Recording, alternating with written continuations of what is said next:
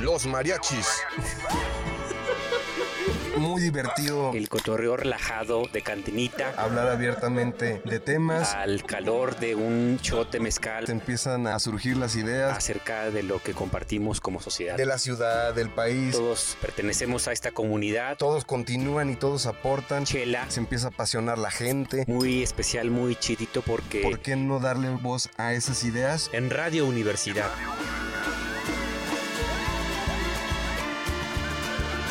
Achis, achis. mariachis Con Chuy Monsiváis. con Poncho Méndez. 88.5. 91.9 FM en Matehuala.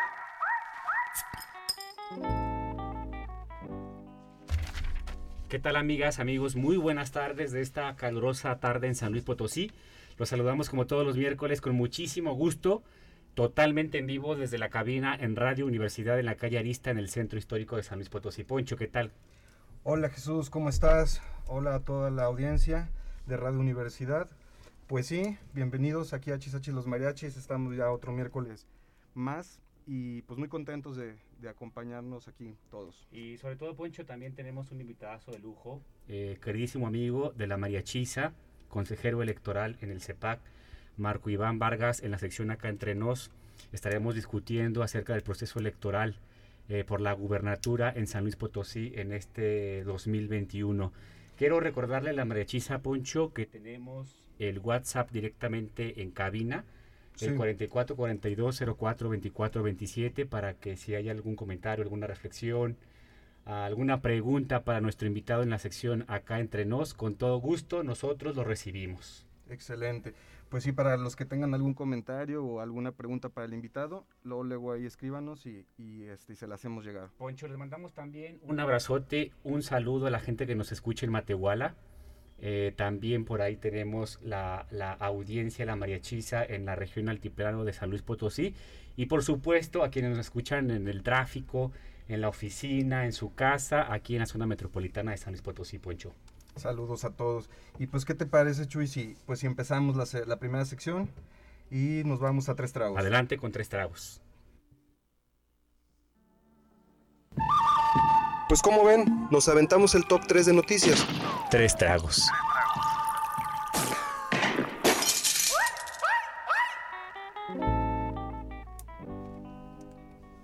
Pues bueno, empezamos con el primer trago, Jesús, que es pues todo el relajo que se suscitó esta semana por Broso, en general, ¿no? El payaso tenebroso, quien vino a ser un pues un fuerte crítico a todo a toda la problemática que se suscitó con Salgado, con Félix Salgado y pues toma la que le reviran los reclamos y, y le hacen ver pues toda una carrera de, de misoginia, ¿no? Sí, complicado el, el tema, Poncho. Creo que hay una responsabilidad por parte de todos los actores Sí. en la agenda pública, en la discusión de los asuntos públicos, pues debe haber una responsabilidad y ser conscientes de que las voces eh, que son escuchadas de manera masiva Sí. eh, deben de ser cuidadosos y sobre todo cuando estamos hablando ya desde hace tiempo eh, en temas de protección a los derechos humanos y, y la dignidad de la persona.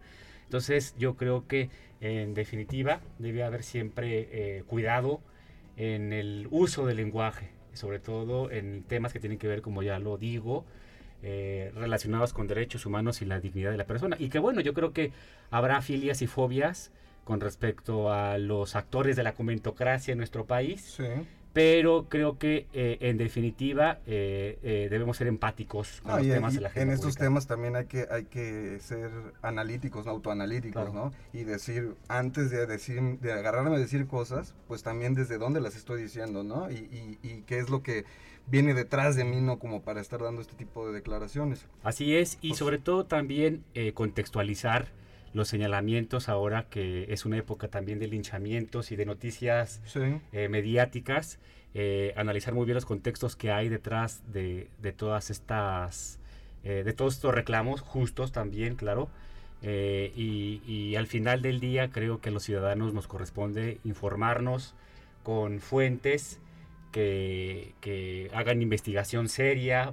Yo creo que nuestro país cuenta con, con periodistas eh, de muy alto nivel que hacen periodismo de investigación y, y en ese sentido nos corresponde a los ciudadanos pues estar a la altura y sobre todo porque estamos en procesos electorales, Poncho. Sí, sí, sí. Ya sabes que siempre se, se apasionan las discusiones y en este tema yo creo que nuestro invitado además es un experto en apaciguar las aguas. Exactamente. Porque el consejero electoral Marco Iván pues es un experto en ser árbitro en todas estas discusiones. Yo creo que también es importante escuchar la opinión de nuestro querido amigo Marco Iván Vargas que hoy nos acompaña con toda Te la saludamos, brechiza. Marco. Shui, ¿qué tal? Muchas gracias por la, por la invitación y por la generosa eh, eh, introducción ¿no? Sí. a, a este tema. Sí, efectivamente, es que todas estas cosas hay que interpretarlas en clave de proceso electoral. Eh, a ver, también hay que entender que esta, esta evolución, vamos a decirlo, sobre la manera en la que vemos ciertos objetos o ciertos fenómenos, también es un asunto de los propios tiempos, ¿no? Eh, a ver, no es que eh, haya sido normal antes que un personaje en la televisión, este, o que sea aceptable que un personaje haga, por ejemplo, una cosificación de las mujeres en, en televisión pública y abierta y todo.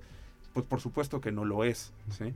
Solo que efectivamente hoy en un contexto específico donde se trata de señalar a las personas por quiénes son y no tanto por lo que dicen, ¿sí? a veces este, eh, se encuentra pues como ahí presente en el asunto. Claro. Y, y digo, eh, a lo mejor eso lo, lo vamos a tener que platicar también en, en otro momento. Yo ya estoy, me, me estoy autoinvitando, ¿no? Excelente, Marco. pero es que tiene que ver con que este, yo he sido un abierto eh, opositor al asunto este de, mm, de las falacias. Sí. ¿sí? Y entonces este, a veces se deja de poner atención a lo que se dice de fondo Sí. porque estamos discutiendo quién lo dice. Y a ver, Sí. y me parece correcto y válido. Por supuesto que hay que hacerlo, ¿no? Pero no por ello hay que dejar de observar qué es lo que se está diciendo de fondo o en todo caso enriquecer esa discusión. Que por una parte se está viendo o se está hablando sobre este si una persona cumple o no cumple o tiene un modo este digno de vivir a partir de este, acusaciones que se le imputan por violencia este, contra las mujeres y también qué otro tipo de violencias existen este, que también estaríamos o no tolerando, ¿no? Así Que es. creo que en realidad tendremos que estar, pero de nuevo, eh, hay que hacerlo con una interpretación en clave de proceso Sí. electoral. Pero desde luego tampoco soltarlo. Claro. Es decir, pasarán las elecciones, pero no pasan los fenómenos. Claro. ¿sí? Es, es muy cierto lo que comentas, Marco. En definitiva, todo este eh, debate pues viene aderezado con el proceso electoral que, que estamos viendo y también eh, los ánimos muy caldeados después de la designación del candidato eh, en Guerrero, Félix Salgado Macedonio. y Sí. Sí, tal parece que aparte ahorita el, el- el coraje o, la- o el pleito es de decir, bueno, Félix Salgado. Y la Claro. respuesta, bueno, pero tú me estás diciendo quebroso. A ver, son cosas Claro. diferentes y las dos cosas se tienen que analizar por su lado y son igual de, de negativas. Bueno, no sé si igual de, de negativas, pero tienen su connotación negativa y se tienen que medir por separado. ¿no? Claro, y como tú lo señalas, Poncho, y creo que es bien oportuno el comentario de Marco, finalmente el tema principal es eh, la misoginia, la cultura machista que existe en nuestro país y eso hay que analizarlo desde todas las ópticas, en definitiva. Exacto. Bueno, ¿qué tenemos de segundo trago, Chuy? Pues bien interesante también el segundo trago, Poncho, pues bueno, por enésima ocasión, eh, por traición a la patria, denuncian al expresidente Felipe Calderón ante la Fiscalía General de la República. El, el expresidente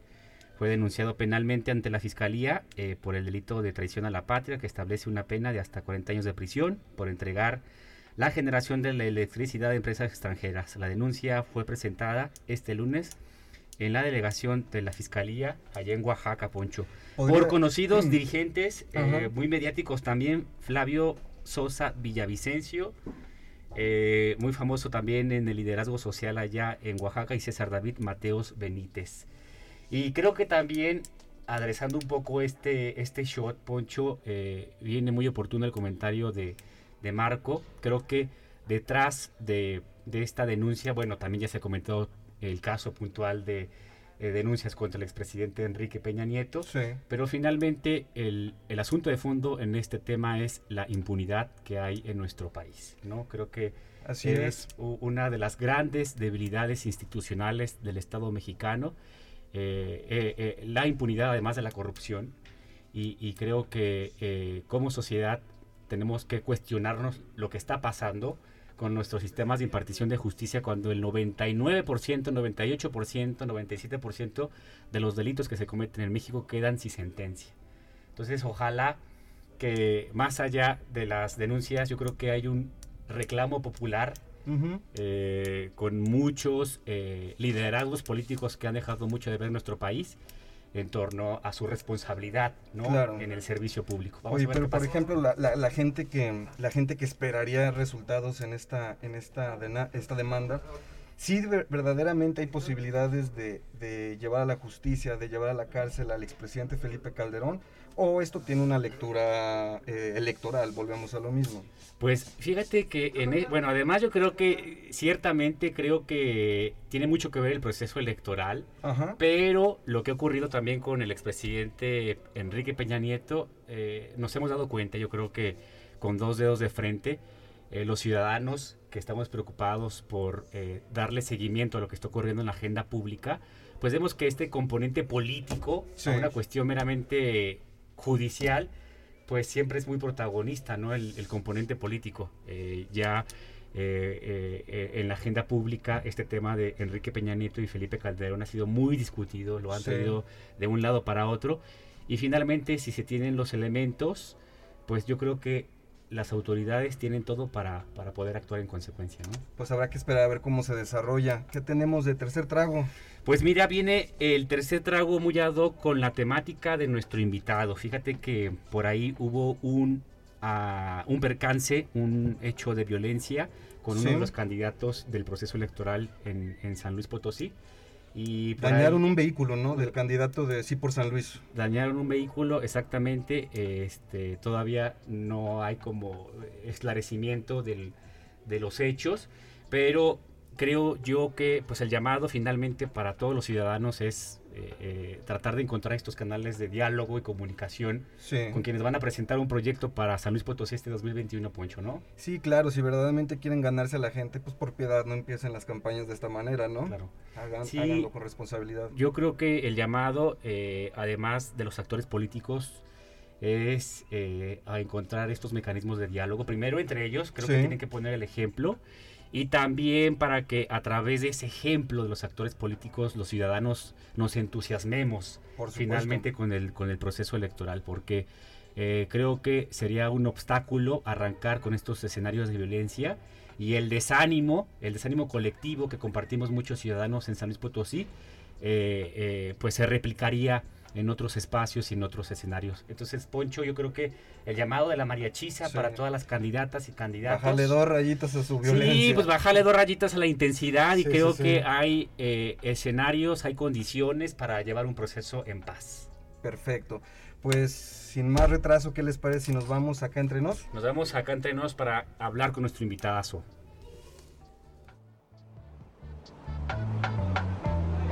Pues es que el que sabe, sabe y el que no es jefe, mi poncho, la neta. Como los artesanos mexicanos no son solo artesanos, son unos grandes artistas, complejos artistas. Es aquella capacidad extraordinaria que tenemos cada uno de nosotros. Aquí pura finísima persona. Pero también no todo dato personal es un dato sensible. ¿Todo el mundo aprende exactamente igual y a todo el mundo le conviene aprender exactamente de la misma manera? No. Pero ya llegó la variedad. Continuamos con un corridazo que se llama El Circo. Acá entre nos. Márquele con pomelación.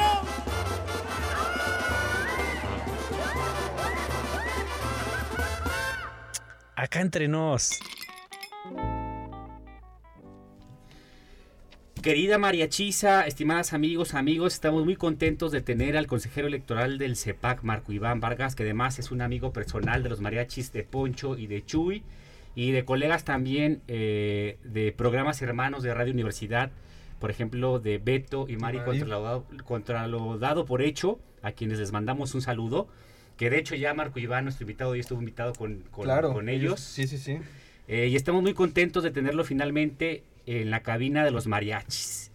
Eh, Marco Iván, bueno, que además yo quiero decir este, que eh, me siento muy orgulloso personalmente como de todo el proceso que vivió Marco Iván también cuando fue la designación. La última designación de los consejeros del INE a, a nivel nacional, Marco Iván fue eh, pues de los 20 aspirantes finalistas en el proceso de renovación de los consejeros electorales del INE.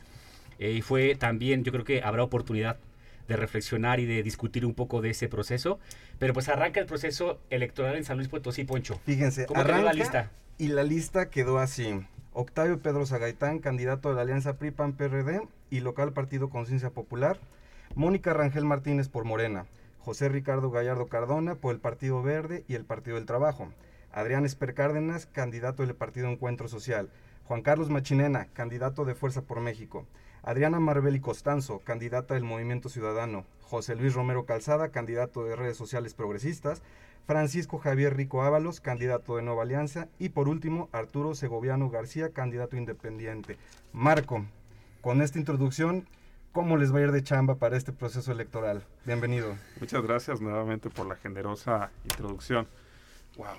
A ver, este proceso electoral en San Luis Potosí, como lo tenemos cada seis años, es proceso completo. Es decir, elegimos gobernatura, diputaciones locales, 58 ayuntamientos. A diferencia de hace tres años, donde teníamos las, también elecciones locales, pero que era concurrente con la elección de la presidencia, ahora tenemos también una concurrencia con diputaciones eh, federales. Federales. Eh, esto pone condiciones muy interesantes. A ver, la primera, que es lo que acaban de mencionar. Hoy ya tenemos nueve candidatas y candidatos para la gubernatura. Todavía no están registrados los de los ayuntamientos, todavía no Sí. están los de las diputaciones locales, que tienen que vivirse también en un pulso muy específico. Déjenme insistir un poco en esta idea. Hace tres años había muchas personas que le ponían más atención a la elección de la presidencia de la República y dejaban como en un segundo ámbito o nivel de atención a un tema intermedio o a los temas locales. Ok. ¿sí? Y ahora eh, tenemos algo curioso. Tenemos elección para la gubernatura, eh, tenemos elecciones para ayuntamientos, en los municipios también se vive de manera muy profunda el pulso político de las Sí. elecciones este, locales, que también están da- aderezadas una cosa con, con otra, ¿no? Pero también tenemos condiciones distintas. Hay muchas personas que el día de hoy, por ejemplo, se están preguntando, oye, pero pues es que primero son muchos candidatos y luego, ¿qué onda con lo de las coaliciones, no? Porque eh, partidos políticos que ah, en otro momento habían este, figurado como antagonistas, hoy forman parte de coaliciones o forman parte de alianzas, después platicamos qué es ese rollo, Cierto. este, y hacen y postulan a personas ante la boleta electoral que puede o no generar ciertos ánimos en frente al electorado. Lo que tenemos entonces al día de hoy es un montón de chamba. Me regreso a la primera pregunta Sí, que hicimos. sí. ¿sí? ¿Por qué? Porque tenemos que organizar un proceso enorme. ¿sí? Eh, a ver, siempre, eh, durante los últimos años, perdón, eh, escuchas a la autoridad electoral que constantemente está diciendo, la que sigue es la elección más grande de la historia Sí, de México, y la sí, que sí. sigue, la- Sí, pues, sí, ¿por qué? Pues porque crece el electorado. Claro. ¿sí? En esta ocasión no es la excepción, porque va a salir a votar, o esperamos que salga a votar, el primer eh, domingo de junio, o tendríamos que estar preparados para organizar una elección para que salgan a votar más de 90 millones de personas en todo el país. No. Más de 2 millones de personas acá en San Luis Potosí. Pero es muy curioso, porque todas esas personas que formamos parte del padrón electoral, ¿sí? vamos a realizar exactamente un mismo procedimiento, un solo día, en horario de 8 a 6 de la tarde. ¿sí? Maratónica la sesión, Marco. Exacto. Entonces hay que arreglar toda una logística que tenga la capacidad de recibir a todas esas personas. Ya sabemos que no van a salir todas, Sí. pero el sistema tiene que ser capaz de recibirlas a todos. No hay una sola operación logística en todo el país que sea capaz de eso. Ni las refresqueras, ni las de los pastelitos dulces. No hay una en solo el- todo el país que tenga esa capacidad. De eso es el trabajo, pero es un trabajo, hay que decirlo también, eh, que tiene que apegarse estrictamente a lo que establece la propia ley por principios de legalidad, Claro. Sí. ¿sí? pero también que está aderezado por las reglas de lo político. Claro. ¿sí? Fíjate que en este tema, Marco, a mí me resulta bien interesante y bien valioso. A veces muchos ciudadanos, como por hueva, eh, no, desconocemos el trabajo, por ejemplo, de las autoridades electorales, no solamente en este proceso local, sino también a nivel federal. Y creo que abona muchísimo este esfuerzo de la autoridad electoral en favor de la democracia. Y, y- y en definitiva, de manera personal, Poncho, yo no sé qué pienses tú, eh, creo que en algunos momentos somos un poco injustos con ese trabajo, pues obviamente que se concentra en el éxito en un solo día, ¿no? Sí, no, y ni siquiera tenemos el conocimiento y no sabemos ni quién echarle culpa. Y, sí. Nada, que el sepa que el INE y que bla, bla, y ni siquiera tenemos idea de, de, si estamos hablando de lo correcto. Y, es un poco como la ondita esta del reclamo y de echarle la piedrita y la culpa como a alguna persona, ¿no? Entonces, para la gente que a lo mejor no está tan, tan familiarizada con los términos, una primera pregunta, este Marco, sería... ¿Cuál es la diferencia entre el CEPAC y el INE, por ejemplo, en cuanto a lo que tienen que hacer estas elecciones? Ok, fantástico. Tanto el CEPAC como el INE son autoridades administrativas electorales. Otra cosa son las jurisdiccionales y los tribunales. Pero ahorita, CEPAC, INE son autoridades administrativas. Ellos se encargan de la organización de la, de la elección. El INE lo hace para los puestos del ámbito eh, federal, nacional, mientras que el CEPAC así como otros 31 institutos en cada una de las entidades, hacen la organización de las elecciones en el ámbito local. Después de una reforma electoral que hubo en el 2014, se estableció una especie de relación de, colaboración entre el INE y el CEPAC, este, como entre los otros 31 este, órganos, ¿no? Para tratar de conformar una cosa le que denominamos el Sistema Nacional de Elecciones, porque eh, el CEPAC eh, tiene más de dos décadas de trabajo acá en San Luis Potosí. Eh, como ustedes saben, por ejemplo, el, Instituto Nacional Electoral también ya está cumpliendo este, años. Y de alguna manera, esta coexistencia de las autoridades siempre ha estado frente a la ciudadanía. Pero uno dice, a ver, quiero ser como muy respetuoso, ¿no? La ciudadanía luego conoce al INE o al IFE en su momento por la credencial. Claro. ¿sí?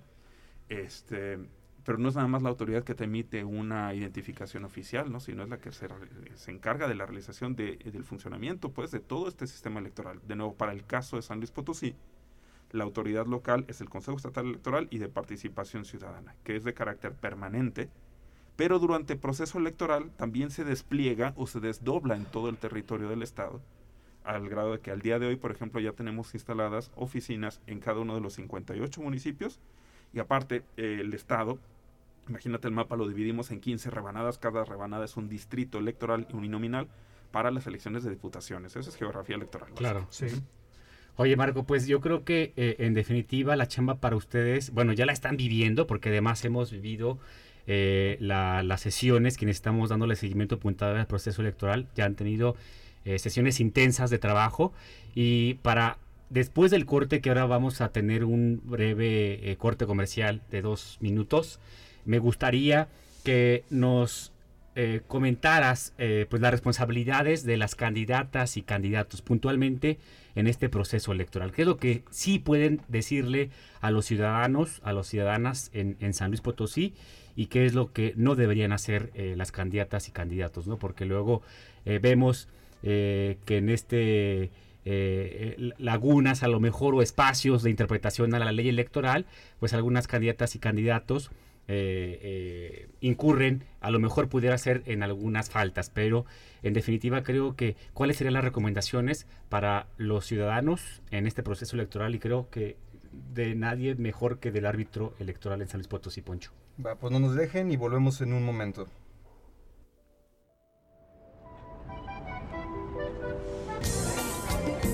Oye, Michuy, aguántame no que voy al baño. Mi Poncho, los mariachis no van solos. Regresamos. Oye, carnal, ¿qué te estaba diciendo? Pues que ya regresamos. Queridísimo Marco, pues directo al grano. ¿Qué, ¿De qué tenemos que estar atentos eh, las ciudadanas y ciudadanos en este proceso electoral de las candidatas y candidatos a la gubernatura en San Luis Potosí? ¿De qué debemos ser cuidadosos los ciudadanos?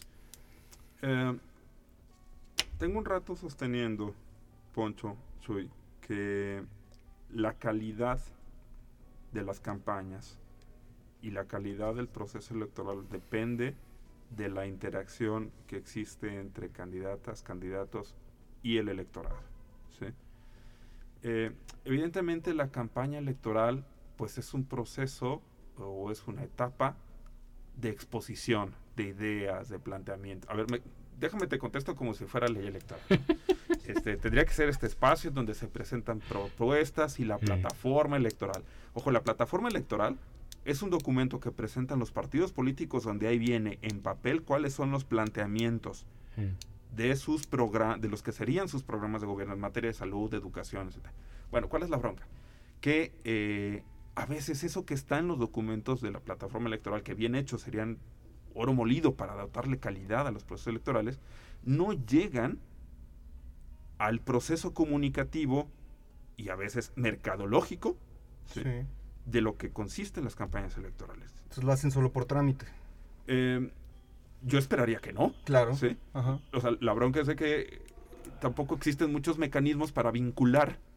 Claro. lo que está en una plataforma electoral a lo que en su caso llega a trascender, por ejemplo, un plan de gobierno. Claro. ¿sí? Sí. Eh, que el suyo también es un asunto como muy, muy interesante. Entonces, a ver, ¿qué es lo, como lo primero que tendríamos que nosotros este, ver? Primero, situarnos en nuestra posición como ciudadanía Sí. y verlo un poco como un tema de oferta y de demanda. A ver, es que mucha gente se queja por la oferta o por la calidad de la oferta política, de lo que se recibe a través de redes sociales, etcétera. Yo quisiera plantearlo este, al revés. Hay que subir la exigencia en términos de demanda, ¿sí? Claro. de tal suerte que eh, candidatas y candidatos que van a presentarse a buscar el voto de la ciudadanía lo hagan en función del el conocimiento de problemas, necesidades, expectativas y demandas de la propia ciudadanía. Entonces hay una primera responsabilidad que tenemos que hacer nosotros. No quisiera decirlo de manera este, irrespetuosa, pero sí que nosotros tenemos una especie como de responsabilidad pasiva y a veces activa en términos de elevar los propios estándares sobre nuestras expectativas de lo que nosotros tenemos. El ejercicio del voto no es un asunto eh, nada más que está ahí en lo, en lo ah, abstracto, en la ley, sino que forma parte de uno de los eh, principios fundamentales de la participación política de la gente. Eh, estaba revisando un texto eh, que se publicó a propósito de la elección de Estados Unidos que trataba de explicar el abstencionismo allá en Estados Unidos. Sí. Y entonces decían, es que hay personas que no salieron a votar porque consideraban que su voto no hacía la diferencia. Cuando había otros que se movilizaron porque concibieron que sin su voto, su candidato o su candidato no iba a ganar. Sea cual sea la manera en la que tú como individuo te vas a vincular con el proceso electoral con tu candidatura, lo primero que hay que hacer es eso, vincularse. Fíjate, Marco, justo tocas dos temas que a mí me interesaría muchísimo que profundizáramos, pero desde la óptica de Marco Iván, el ciudadano, Marco Iván, el académico, el politólogo.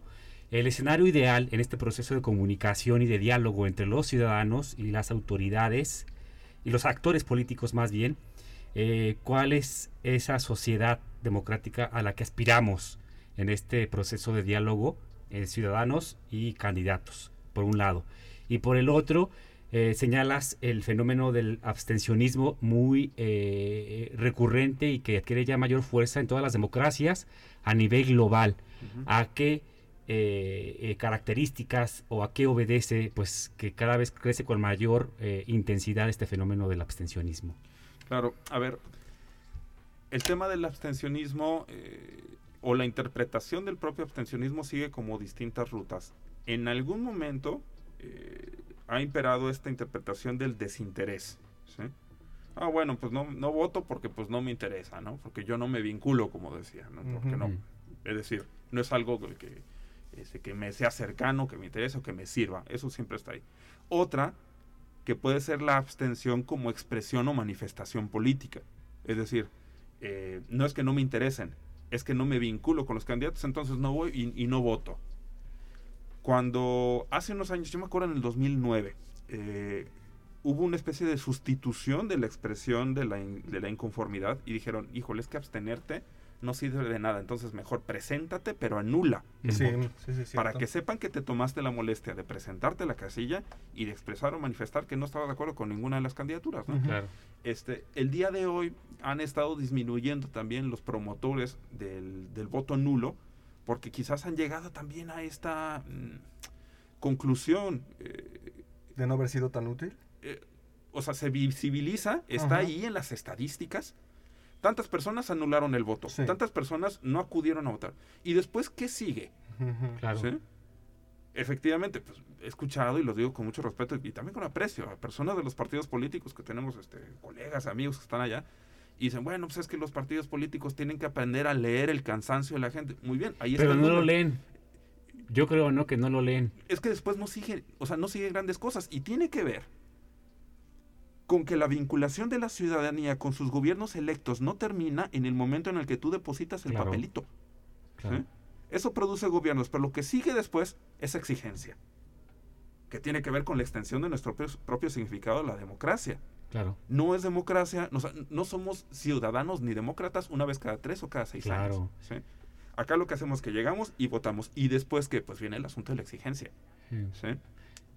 Eh, entonces, esta relación que nosotros tenemos que establecer con nuestro propio proceso democrático implica ver el asunto del voto importantísimo como una de varias etapas. Así es. Déjame regreso rápidamente a lo que decíamos con el tema de las campañas y las plataformas electorales. Sí. Oye, allá en campaña dijiste o prometiste o propusiste esto. Bueno, pues ya llegaste, se te entregó tu constancia de mayoría, ya pues, es la Sí. del barrio, ya estás ahí, perfecto. ¿Y ahora qué? ¿Sí? O sea, ¿cuál es la vinculación de una sola persona, una misma persona que antes era candidato, pero que mañana va a ser gobernante? Así es. ¿sí? Son definiciones distintas, a pesar de que sea la misma persona. Y si lo ponemos en términos de compromisos con la propia ciudadanía, no son compromisos que no es necesario que los tengas que firmar ante notario, hombre. O sea, digo, cada quien le da la forma que Claro. quiere.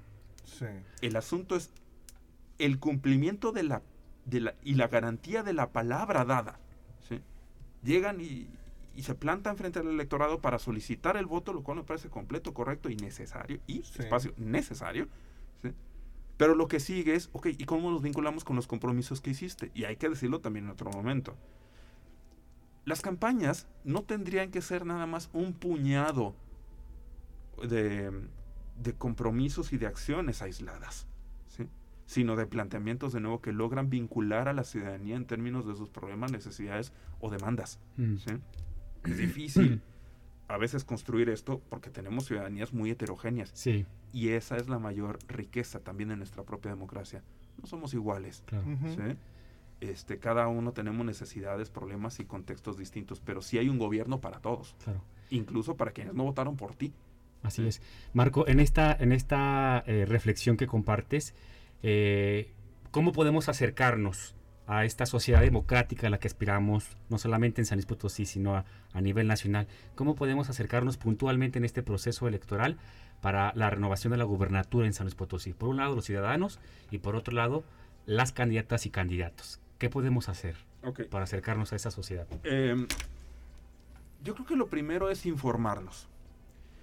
A ver, les platico rápido. Eh, hay un conceptillo que se llama capital social, Mm, con el que luego se trata de medir a la cultura política de las sociedades. Entonces, Sí. eh, imagínate que el capital social sí, es una especie como de capital que tiene una comunidad que te permite relacionarte con tu entorno.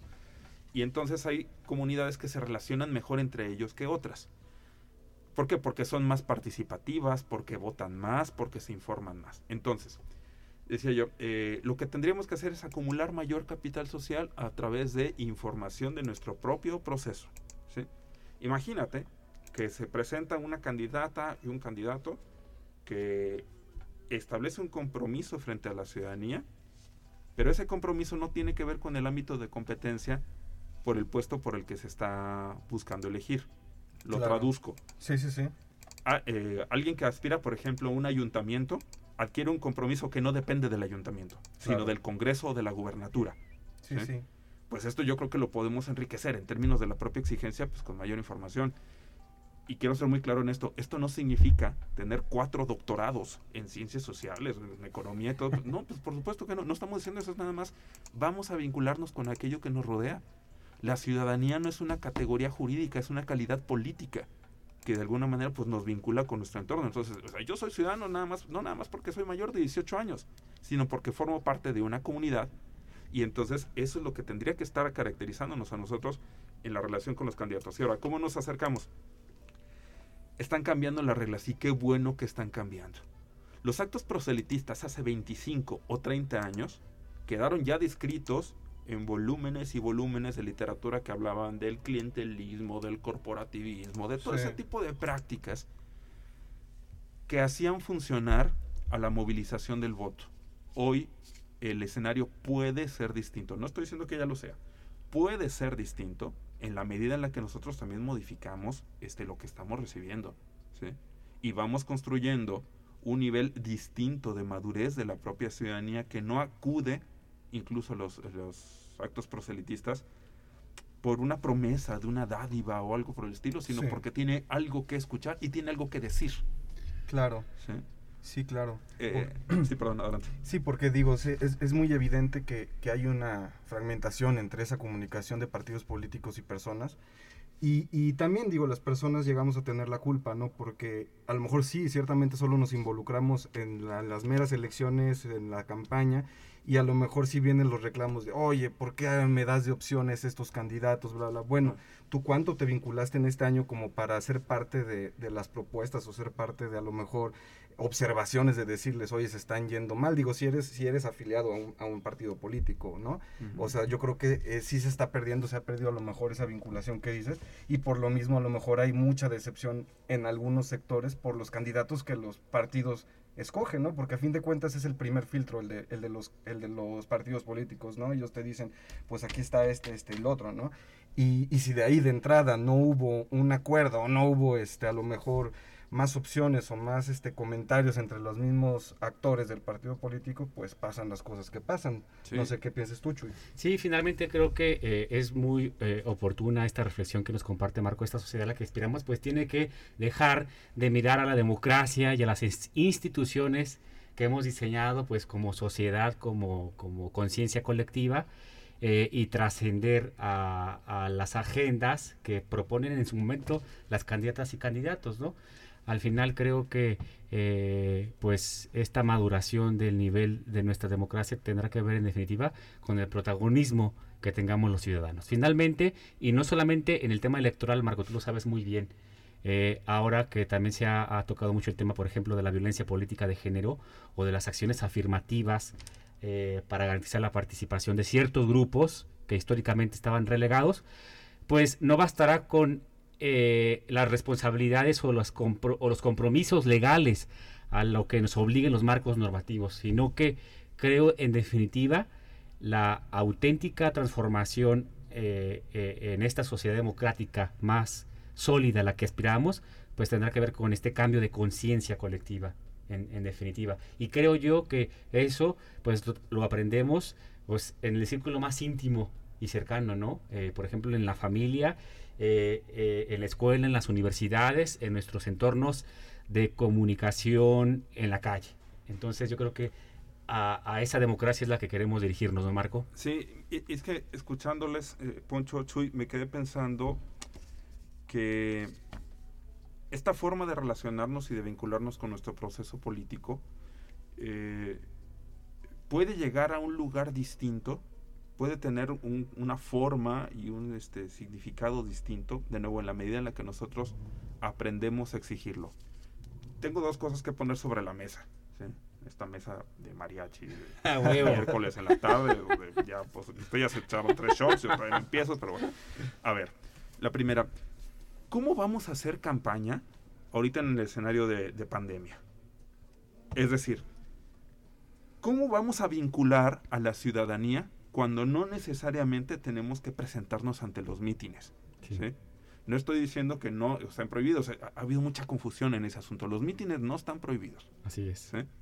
Hay una responsabilidad de partidos, de candidaturas, de coaliciones, ¿sí? para poder realizar sus actividades políticas, pero preservando también la salud y la integridad de las personas. Entonces tenemos que hacer campañas de manera distinta. Y si van a ser de manera distinta, entonces ¿cuál va a ser su contenido? ¿Cuál va a ser el vínculo que va a generar o despertar no solo el interés de la ciudadanía, sino este compromiso de tomarnos de la mano? Claro. ¿sí? Porque no se trata nada más de ir y buscar el voto. Sí, Estamos claro. hablando de construir una relación, ¿no? Sí, Digo, que se lo quiera tomar en serio. Claro. Y luego lo otro, ¿de qué se van a tratar las campañas? Es decir, eh, ¿solo se tratan de temas coyunturales? ¿Se tratan eh, de, de- de temas eh, que son como del, del ámbito general, ¿no? Claro. Se tratan eh, de una valoración de la ciudadanía sobre lo que le preocupa. Es decir, el contenido de la campaña es un problema de nuestra propia democracia en el sentido que todos le tenemos que meter mayor contenido y mayor calidad en el asunto. Así es. ¿Para qué? Em, mira, no me preocupa tanto el, el porcentaje de personas que pudieran no salir a votar por el abstencionismo y todo. Sí. Está demostradísimo que durante los últimos 15, 20 años estos niveles se han mantenido más o menos estables. Ok. ¿sí? Es decir, una elección no es menos elección. Si eh, hace tres años se presentó 62% de la población, ahora se presenta 58%. Ahí no pasa nada. ¿sí? Lo que sí me preocuparía es que eh, la gente no encontrara en, la en las elecciones un mecanismo, una vía transitable Mm. para poder participar políticamente. Porque esta es una de las primeras y fundamentales. Y como lo dije hace un rato, es el primero de muchos pasos. Y esta es una responsabilidad compartida que tenemos que hacer todas, que tenemos que hacer todos, ¿sí? empezando por las propias candidaturas. Excelente, Marco. Mira, pues te invitamos a nuestra siguiente sección en donde tenemos la participación de la mariachisa, que harán preguntas muy interesantes eh, en Todos Toman. A ver, échale.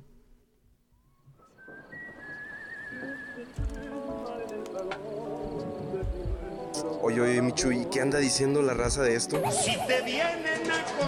Pues ya sabes cómo es la banda, mi Poncho. No tiene pelos en la lengua.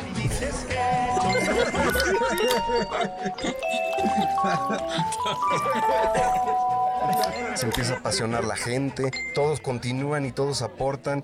Todos toman.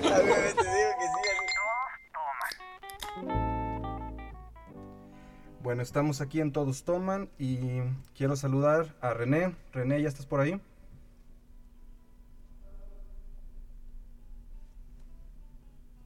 ¿Me escucha? Es bien importante informarnos. Hola, hola. Ah, sí, ¿qué tal? René, pues aquí tenemos a, a Marco esperando pues las preguntas, así es que dispara. Pues bueno, toda la mariachiza, la verdad que estuvo bastante participativa. Y, pues, ¿qué les puedo decir? Tenemos varias preguntas eh, con, este tema y pues vámonos de, de cajón. La primera es eh, vía WhatsApp y nos preguntan cómo podemos tocar los temas de política sin percibirnos de un lado o de otro, sino tocarlos de manera objetiva.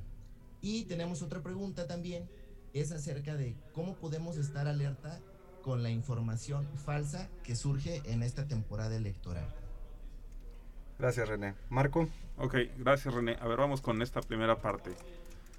Mm, este asunto de la parcialidad. A ver, no tiene absolutamente ningún problema que una persona tenga una postura política o que tenga una preferencia política. ¿sí? De lo que se trata es de presentar y comparar y confrontar esta idea que tú tienes déjame subrayo otra vez esto, esta idea que tú tienes con respecto a la oferta electoral que se encuentra allá. Y con la que tienes también con las personas con las que te relacionas. ¿sí? Lo que tenemos que hacer, en todo caso, es de discutir las ideas eh, y, y no morder el anzuelo de las formas. Esto lo quiero decir respetuosamente. A veces nos desgastamos más por el tema de las formas que en el asunto del fondo. Déjame aprovechar esto eh, para hacer una brevísima reacción con respecto a uno de los tres shots que hicieron al principio. Sí. Eh, con el asunto este de la violencia. He escuchado en muchos espacios que han dicho, es que la política genera apasionamientos. A ver, no, espérense. En ningún momento el supuesto apasionamiento de la política tiene que convertirse en una apología de la violencia. No, absolutamente no. Que no tiene que ser cultivada desde las propias candidaturas, en la forma y en el lenguaje. Sí. Eh, había escuchado, a propósito de este episodio, lo que había ocurrido en, en Soledad de Graciano Sánchez, quien urgía la celebración de un pacto de civilidad entre candidaturas y todo. Está bien, eso se puede firmar. Es simbólico finalmente eso, ¿no? Eh, exacto, pero en realidad el compromiso no tendría que ser un compromiso simbólico entre candidaturas y candidatos, que de suyo es importante. Tiene que ver en realidad con el compromiso que hacen las candidatas y los candidatos con sus propios seguidores, ¿sí? clarito, de frente, sin hipocresías, ¿sí? donde seguimos viendo a la contienda electoral de nuevo pues, como la definición de lo que tenemos, como un método de decisiones colectivas de manera pacífica. Entonces lo que hay que hacer es no vincularnos con esas formas eh, transgresoras de poder confrontar ideas. Eso es lo primero. Eh, la segunda pregunta ya se me olvidó. Ah, no, lo de las fake news, ¿no? Sí, claro. Ah, sí, fake news. Híjole, sí. A ver. Apague su celular y apague su computadora. no, es que es un tema sasasa. A ver, eh, ya hemos estado identificando desde hace varios años cuando las redes sociales se convirtieron en un mecanismo eh, privilegiado, vamos a decirlo, por lo cual las personas, el común de las personas se hacen de información. Ya habíamos identificado en algún momento las zonas de riesgo que existen cuando las personas reciben información que no ha sido confirmada. A ver qué es lo que ocurría. No es que ya apenas este, las fake news se hubieran inventado hace, hace unos años, ¿no? Ya existían desde antes. Pero ¿qué es lo que pasaba? Que antes las personas principalmente recibían información por parte de los medios convencionales, radio, televisión, prensa, con los distintos matices y colores que tenían esos medios. Está bien. Sí. Pero lo otro, de manera distinta, es que ahorita ya te recibes información de todos lados y no necesariamente tenemos como los espacios para poder este, confrontarlas y para poder contrastarlas con respecto a lo que es real y de lo que no es real. Lo que tienen o tenemos que hacer las autoridades, para empezar, es eh, explicar rápido y de manera proactiva, por ejemplo, el funcionamiento como determinados procedimientos. Y ustedes lo van a ver, les juro que lo van a ver. durante la jornada electoral y unos días antes de la jornada electoral van a empezar a salir los típicos videitos de que, ah, es que ya mandaron quién sabe cuántas boletas y que el lápiz este, te va a transmitir el COVID y quién sabe cuántas. Sí, sí, sí. Eh, incluso nosotros ya estábamos empezando a, a, trabajar un poco como en análisis de escenarios en todo este conjunto de fake news que podrían desincentivar la participación de la gente. Y desde luego eso lo tenemos que combatir con información. ¿sí? Eh, y eso es lo que tenemos que hacer todos. A ver, eh, ¿qué fue lo que ocurrió? Trato de irme más rápido con esto que se hizo en México hace tres años con lo de verificado este, MX.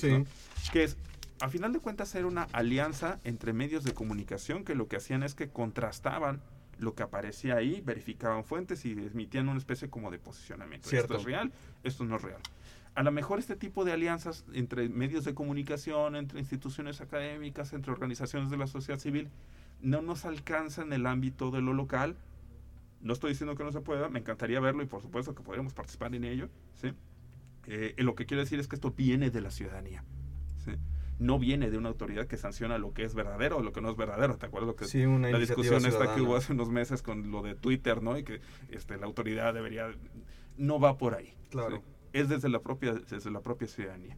Lo que hay que hacer es, primero, asumir que los intereses por desinformar existen. Y si partimos de eso, tanto autoridades como propia ciudadanía pues, tenemos que tomar nuestras previsiones en ese sentido y actuar oportunamente.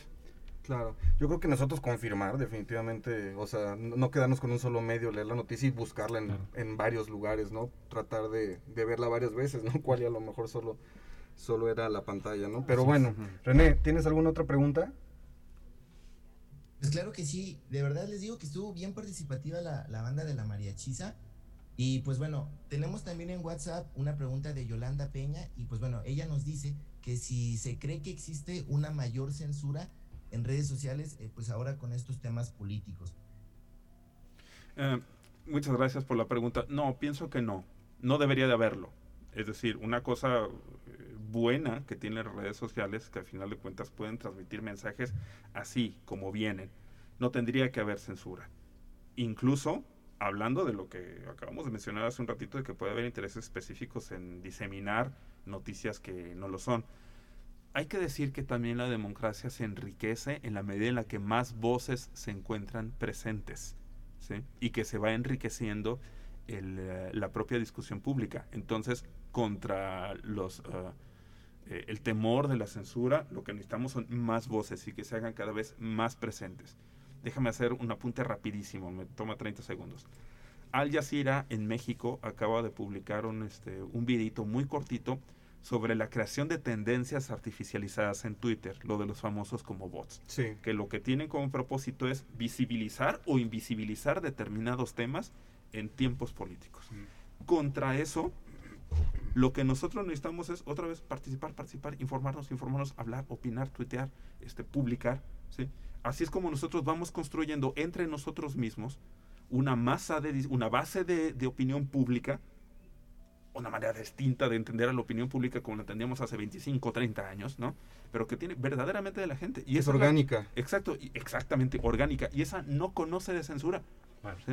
¿Cómo vas a censurar a millones de cuentas de Twitter que están hablando sobre un tema específico? Ojalá y tengamos mucho de eso. Sí. Y las propias candidatas y candidatos y sus equipos, desde luego, sepan leer eso y vincularlo con la propia ciudadanía. René, tenemos chance de una pregunta más. Échale. Pues bueno, eh, la verdad muchas gracias por responder las preguntas y a toda la mariachiza, pues ojalá la siga mandando y participando en esta dinámica. Y como última pregunta tenemos si cambiará la estructura del proceso electoral en los próximos años, pues con este tema del COVID y la pandemia. Wow, qué buena pregunta. A ver, la estructura de autoridad no creo que vaya a cambiar. Lo que estamos descubriendo pasó en Estados Unidos. En el año pasado se celebraron elecciones en treinta y tantos países. Tenemos Es que un minuto, Marco, así que de verdad, lo que tú nos puedas decir. La mejor forma de participar es la mejor forma también de preservar la vida de las personas. Tenemos que transitar hacia los me- mecanismos de voto no presencial y voto anticipado por Internet. ¿Es seguro? Sí, es seguro. No es un problema de hardware, no es un problema de software, es un problema de confianza y hay que trabajarlo desde ya. Excelente, pues estamos muy contentos y muy, muy, muy a gusto aquí con Marco. La, la plática nos, nos faltaron como tres secciones. No, no, la verdad que sí, vamos a hacer como tres programas más, además con las preguntas de René que estuvieron buenísimas, pero Marco de verdad ha sido enriquecedor, de verdad hemos disfrutado muchísimo. Ha aprendido muchísimo. Escuchar tus reflexiones, de verdad ha sido un placer para toda la mariachiza tenerte eh, en, en el programa y de verdad creo que es un compromiso. Vamos a hacer un programa además para como eh, reflexionar estos problemas desde la ciencia política y desde lo social, en definitiva, Poncho. Muchísimas gracias Marco, muchísimas gracias René y muchísimas gracias a todos. Gracias. Achis, achis. Los mariachis. Muy divertido. El cotorreo relajado de cantinita. Hablar abiertamente de temas. Al calor de un shot de mezcal. Te empiezan a surgir las ideas. Acerca de lo que compartimos como sociedad. De la ciudad, del país. Todos pertenecemos a esta comunidad. Todos continúan y todos aportan. Chela. Se empieza a apasionar la gente. Muy especial, muy chidito porque... ¿Por qué no darle voz a esas ideas? En Radio Universidad.